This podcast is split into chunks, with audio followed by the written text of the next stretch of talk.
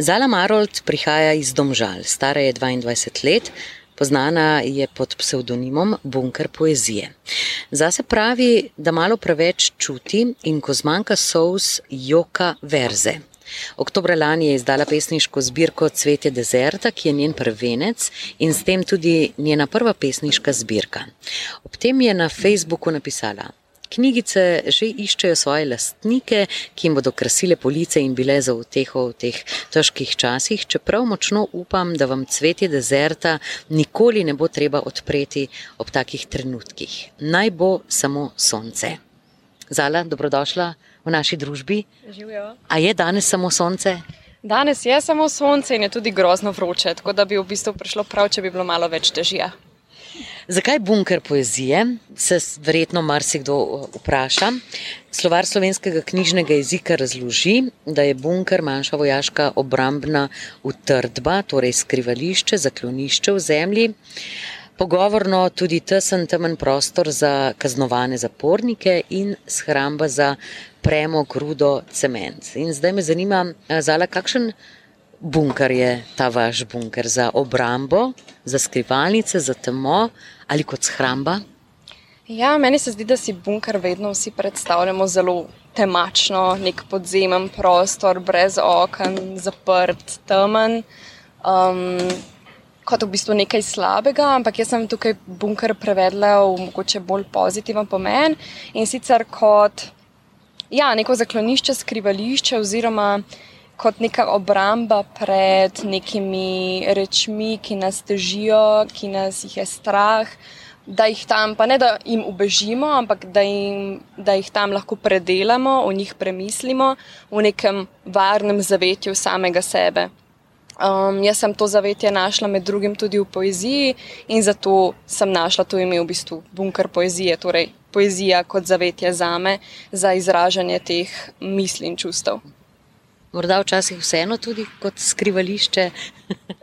Trudim se, da se ne skrivam pred temi občutki in čustvi, ampak človeška narava je taka, da se zelo hitro radi zapremo in sprožimo te naše obrambne mehanizme, ko gre kaj narobe. Stari ste 22 let. Povejte mi, kdo vam je pomagal, kako vam je uspelo, da ste res ne, kar hitro, tako mladi izdali prvo knjigo? Ja, um, Sigurno so bili moja največja podpora moji prijatelji in prijateljice. Oni so tudi prebrali večino tudi ostalih stvari, ki sem jih v bistvu napisala. Tudi nisem, nisem, čeprav se večina ne ukvarja s pisanjem, najbolj zaupala glede tega bralskega mnenja, čisto lajčnega, ali se jim zdi nekaj dobro, če bi to brali, če bi bilo na knjižnih policah ali ne. Tako da so mi bili v bistvu oni največji zavezniki. Družina mi je predvsem finančno pomagala pri tem projektu. Veliko so pa v bistvu name vplivali tudi učitelji. Imela sem dve učiteljici v gimnaziji, ki sta mi vedno zelo pomagali, brali moje izdelke, jih popravljali za natečaje. Ena je tudi v bistvu lektorirala zbirko. Tako da se mi zdi, da sem si res nabrala ta krug ljudi, ki me podpirajo in ki vedno no, znova kažejo interes pri tem, da jim to ni težko. No. Se pravi, da ste bili res že od nekdaj, od majhnega talent za pisanje in za slovenski jezik. Besedi talent se nekako izogibam, ker se zelo težko kličem za talentirano. Ampak ja, mogoče glede samega slovenskega jezika sem imela vedno nekako občutek za to, mogoče zato, ker sem res toliko brala in sem imela občutek že za jezik, za slog, za slovnico na povsem neki podzavestni ravni, ki je prišla skozi prakso vame. Ker takrat nisem tako razmišljala o nekih pravilih, o katerih smo se potem učili v šoli, in zaradi tega se mi zdi, da mi je to prišlo v kri potem dost avtomatsko, oziroma sem to teorijo tako laže srkala. Tako da se mi zdi, da je branje res pripomoglo temu, da sem bila mogoče med otroci, ki so bolj obvladali slovenščino. Um, Za pisanje pa ne morem reči, da sem bila že od začetka talent. Moji prvi teksti so zelo nerodni in zelo nebrljivi. A jih še vedno hranite? Ja, nekaterih na srečo ne. no, že kot eh, majhna deklica ste bili torej knjižni mol in prebrala sem, da je bila vaša največja želja že od nekdaj napisati mm -hmm. knjigo, ampak takrat ste razmišljali, da bo prva knjiga bolj fantazijski roman, no, kot pa pesniška zbirka. Ne? Ja, res je. Jaz sem kot mehna, brala sem sicer vse mogoče, ampak najbolj sem pa oboževala žanr fantazije, Harry Potter in vse ostalo. In zato, ker sem se tako našla v tem, tako so mi bili blizu te zgodbe, te liki, ta magičnost. Tako sem v bistvu poznala to materijo, da se mi je zdelo tudi najbolj smiselno, da napišem nekaj takega za začetek. Veliko takih stvari sem tudi pisala, nekatere pripeljala do konca, druge spet ne. Ampak, ja, nikoli se pa nisem odločila, da bi s tem nadaljevala, oziroma da bi te stvari, ki sem jih napisala, v bistvu spremenila v neko izdano, objavljeno verzijo. A še vedno prisegate na Harryja Potterja in zakaj vas je tako očaral? še vedno prisegam na Harryja Potterja. Predvsem zaradi tega, zdi se mi, da je res izoblikoval mojo mladosti in veliko pogledov na svet. Ti glavni liki za me niso bili samo liki, ampak sem jih dojemala kot nekako resnične ljudi, ki so bili moji prijatelji. No. Sam ta zgodba mi je, mi je mojemu otroštvu toliko veliko pomenila. In se mi zdi, da zaradi te pozitivne izkušnje, oziroma zaradi te pozitivne zgodbe, tako se rada vračam Harryju Potterju in vedno znova razmišljam o njem oziroma o tej zgodbi, ker je samo taka otroška nostalgija. No. Ampak kar drži, ne, da če res um, že odnegdaj nas privlačijo knjige, če radi beremo, smo med besedami, um, to ne na zadnje tudi bogati naš besedni zaklad. Ja, se strinjate s tem? Ne? Oziroma, kako pa sicer gledate na to, kako berejo mladi danes, če sploh berejo? Um, jaz se definitivno strinjam s tem, da branje bogati naš besedni zaklad. Sploh za sebe v zadnjem času opazim, naprimer, ko sem bila v gimnaziji, ko smo imeli več čas slovenščino, ko smo brali tekste, ko smo mogli paziti na izražanje, da je bilo drugače, oziroma sem na to toliko bolj pazila, bolj, bila bolj pozorna, več uporabljala tudi neke druge izraze. Zdaj, ko sem pa v bistvu že tri leta ločena od slovenščine, naprimer študirala sem pravo, kjer moraš seveda tudi paziti, na izražanje, ampak je na neki drugi ravni, torej uporabe pravnih terminov, predvsem. Sem kar malo izgubila, to se mi zdi, um, da veliko bolj veliko več slenga uporabljam, naprimer, um, manj uporabljam nekih kompleksnih struktur, tudi manj berem, za zadnje čas imam kar neko blokado branja in zelo težko najdem knjigo, ki jo sploh preberem do konca. In vidim, da se pozna. Glede branja kulture mladih, bi pa rekla, da definitivno usiha, mogoče zato, ker mladi niti nimajo toliko motivacije se usesti dol, težko se jim je sploh usesti dol in karkoli početi, kaj šele branje, ker za to rabiš nek fokus, mogoče te zgodba sploh ne privlači in potem hitro obupajo, mogoče tudi misleč, da potem je tudi vsaka druga zgodba takšna ne, in ne poskušajo naprej, kar se mi zdi velika škoda, ampak hkrati pa poznam Naprimer, pač delam tudi v knjižnici in vidim zelo veliko mladih ljudi, ki se tudi nabirajo kar take zajetne kupčke knjig, tako da ne moremo pa reči, da zdaj nihče od mladih več ne bere. Poslušate Radio Agora, z nami je mlada pesnica Zala Marold. V nadaljevanju nam bo prebrala svojo pesem, po glasbenem premoru pa nam bo zaupala, kako se je že v gimnaziji soočala s paničnimi napadi in tesnobo in kako so le ti, poleg strtega in zlomljenega srca, vplivali na njeno pisanje. Mali ljudje.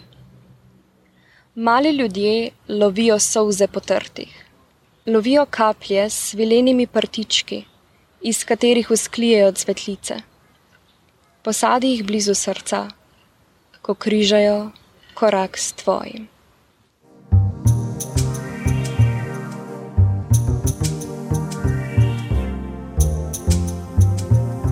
Agora obzorja.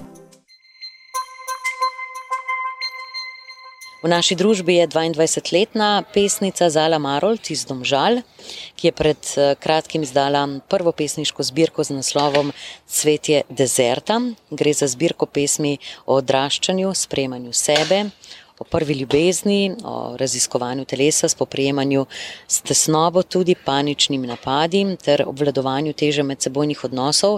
To sem zdaj nekako skrčila v, v en stavek, ampak začniva samim naslovom. Ne. Besedo desert ne najdemo v slovarju slovenskega knjižnega jezika, ampak vemo pa, odkot prihaja in kaj pomeni. Ne. Ja, te besede ni. v slovarju slovenskega knjižnega jezika v bistvu je avtorska beseda, no sem jo se jasno iz, izpeljala iz angliške deserta, torej uh, puščava. Uh, torej, puščavsko cvetje bi bil nek popoln slovenski prevod. Kar pa ta naslov za me pomeni, seveda puščam tudi odprto interpretacijo vsem ostalim, je torej poščavsko cvetje, kaktusi, naprimer oleandri itd. itd. Neko, ki uspeva v zelo težkih, surovih pogojih, visokih temperatur, z malo vode, naprimer, pa vendar tam živi, uspeva, raste. Tem sem želela v bistvu ponazoriti človeško življenje, ki je polno sponov, pa tudi pacev. In da kljub neki bolečini in nekim težkim trenutkom lahko vseeno najdemo energijo in ta pogum in zagon, da gremo naprej. Pesmi so zbrane v štiri sklope, imenovane prav po teh puščavskih rastlinah. Kako ste jih razdelili, po katerih rastlinah? Ja, to so v bistvu štiri rastline. Ena je puščavska lilija, ta ponazarja neko ponovno rojstvo, um, transformacijo, je tako bolj pozitiven sklop, če lahko tako rečem. Dva sredinska sklopa sta bolj negativno obarvana, čeprav se ne, zelo ne rada. Um, skoncentriram na besede pozitivno, negativno, ampak za potrebe razumevanja. Oleandr govori o težavnosti ljubezenskih, prijateljskih, družinskih oziroma vseh odnosov, v katere človek stopa skozi življenje. Volemija je v bistvu sklop, ki sem si ga izprevedla v smislu teci, kako hitro moreš in ne glej nazaj. Potem zadnji sklop je pa spet bolj pozitivno obarvan z nekimi pozitivnimi čustvi. Torej, spet novo življenje, novo rojstvo, se pravi, neka drugačna, boljša pot naprej. Pesmi sem tudi prebrala in um, v bistvu res iz njih veje vaše življenje. Ne? To so vse vaše izkušnje. Ja, zagotovo. Um, jaz pišem večinoma zaradi tega, oziroma samo zaradi tega bom rekla, ker moram nekaj dati ven iz sebe, neka čustva, ki jih drugače zelo težko izrazim. In poezija se mi zdi odličen način, kako med besede zapakirati tisto, kar želimo povedati, čeprav se tega z besedami enostavno ne da.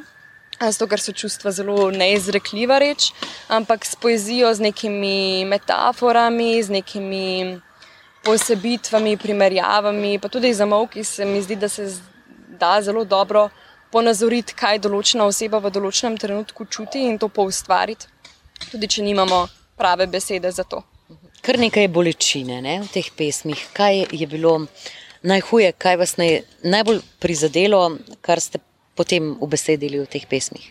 Zase bi rekla, da sem šla kar čez nekaj težkih obdobij v življenju, ampak sem za vse od teh zelo hvaležna, ker so me v bistvu naredili osebo, ki sem postala danes.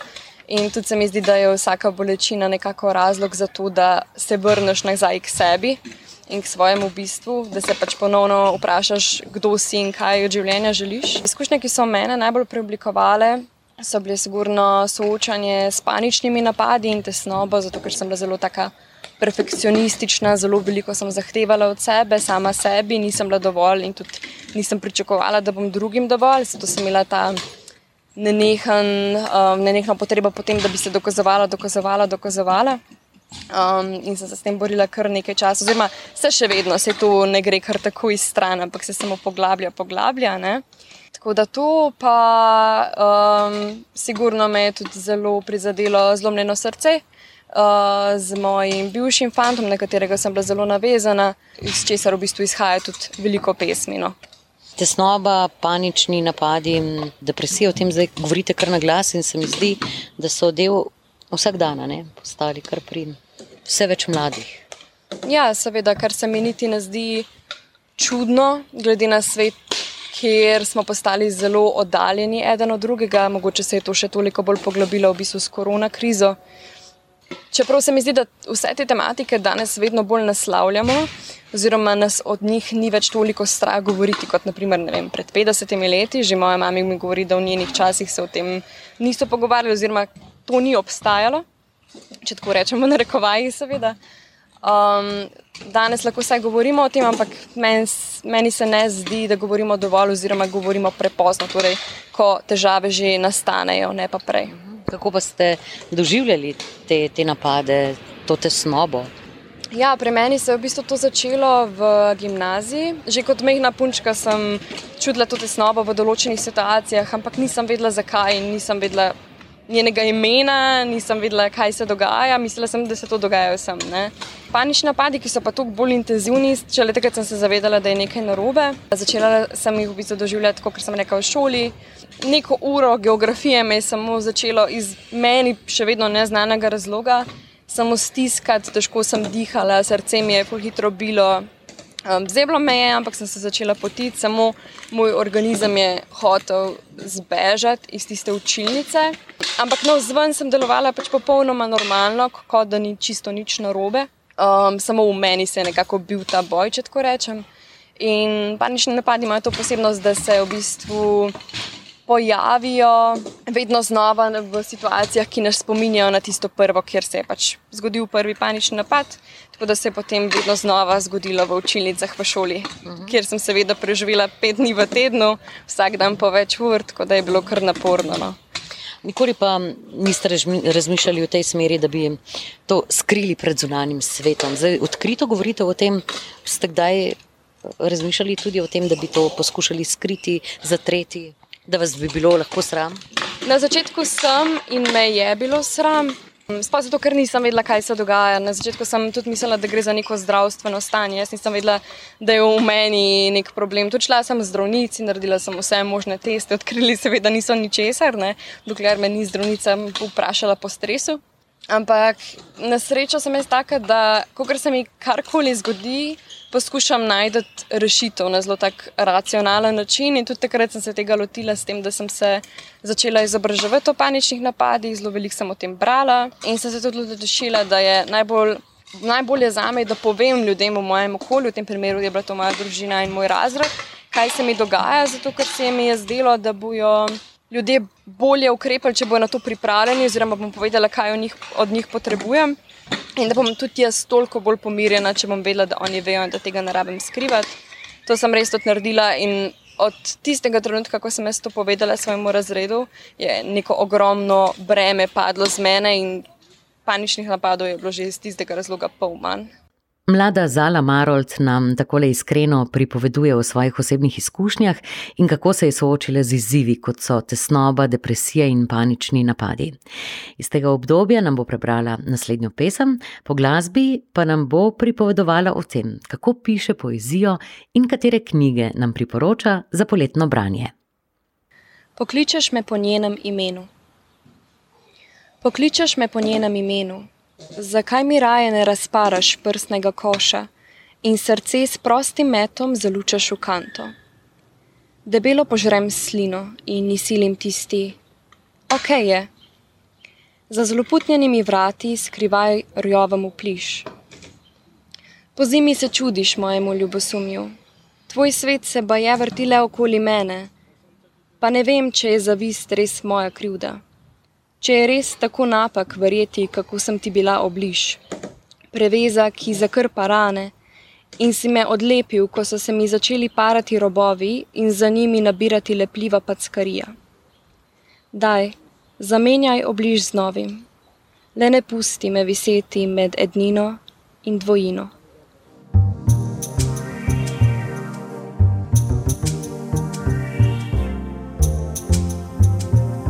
Agora obzorja. Naša gostja je Zala Marold, ki je pred nedavnim izdala pesniško zbirko z naslovom Cvetje dezerta in to pri 22 letih. Zanimalo me je tudi, odkot prihaja njena strast do pisanja ter kako in kdaj se rodijo verziji. To je pa zelo kompleksno vprašanje. Včasih sredi noči, včasih med tuširanjem, včasih pol leta nič.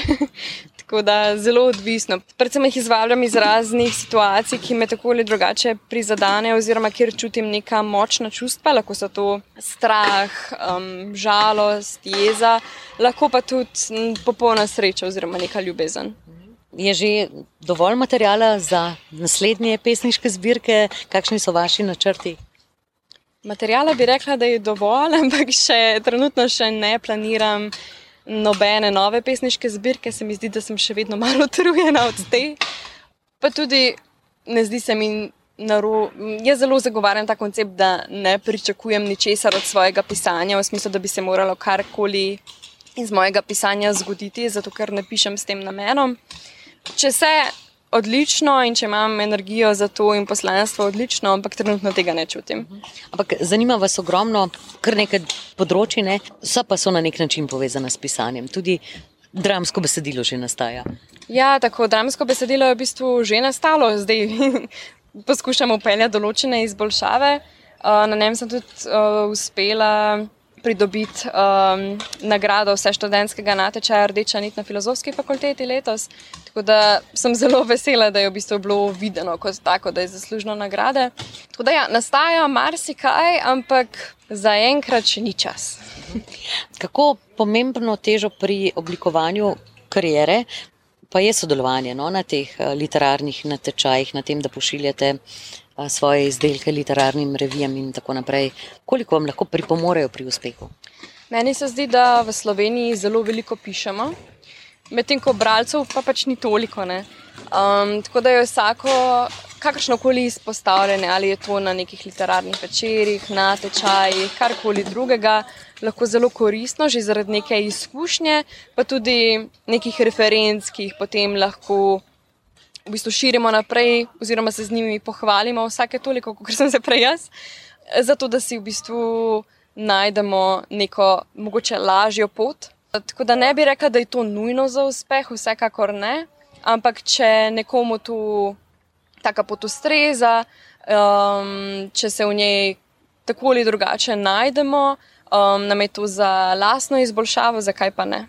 Prej sem vas vprašala, kaj in koliko berejo mladi, kaj pa sicer, koliko pa sicer berejo slovenci, kakšna so vaša opažanja, kaj jih zanima, koliko jih zanima, pravzaprav sploh poezija. Poezija bi rekla, da bolj malo. Um, vse seveda najdejo ljudje, ki si tudi izposojajo grom, gromozanske količine pesniških zbirk in jih tudi kupujejo. Jaz sem, na primer, ena izmed takih, ki sicer jih ne preberem veliko, ampak če bom šla v knjigarno, si bom najbrž vzela zbirko, zato ker se mi zdi, da jo ljudje veliko večkrat primamo v roke, kot pa naprimer nek roman. Zato ker pozabimo kakšno pesem, jo odpremo na sredini, kakšno pesem preberemo. Tudi zdi se mi, da zelo redki ljudje berejo pesniške zbirke, tako da jih preberejo na mah kot naprimer kakšno knjigo, tako da jim koncept branja mogoče mečkan drugačen. Ampak ja, mladi pa se mi zdi, da ja, sploh ne berejo poezije. Um, ne bom zdaj seveda posploševala, veliko več grejo kakšni med mogoče starejšo populacijo, kriminalni romani, pa kakšni plažni romani za oddih, kaj takega, to se mi zdi, da se največ bere. Kakšne resnejše leposlovje ali pa poezija, pa niti med starejšimi, niti med mlajšimi ne. Poleg vaše knjige Cvetje dezerta, vaše pesniške zbirke, nam priporočate še kakšno zanimivo poletno branje? Uf, to, to je pa zdaj težko. uh, jaz obožujem pisanje Sally Rooney. Meni so vsi njeni trije romani zelo, zelo pri srcu in ona je res mojstrica pisanja intime. In mi je velika vzornica v bistvu v pisanju, tako da definitivno priporočam vse njene romane v branje. Zdaj prisluhnimo ob koncu še nekaterim vašim pesmim, prav? Drugačen podplatima. Drugačen podplatima, objame mi nart in peto, še lahko migam s prsti. Vajna sem majavih, večkrat jih zategnem in se pretrga vezalka. Spotikam se v novih in se mi delajo žulji. Tako mi je čudno, kako se me držijo. Zabredem v lužo, nepremočljivi. Opazujem ata in mamo in smešno majhen prepir glede pomivalca. Hočem, da bi v to zrasla midva. Zala Marold, hvala lepa za tale pogovor. Še veliko pesniškega navdiha in ustvarjanja vam želim in vse lepo. Ja, najlepša hvala, pa hvala za povabilo.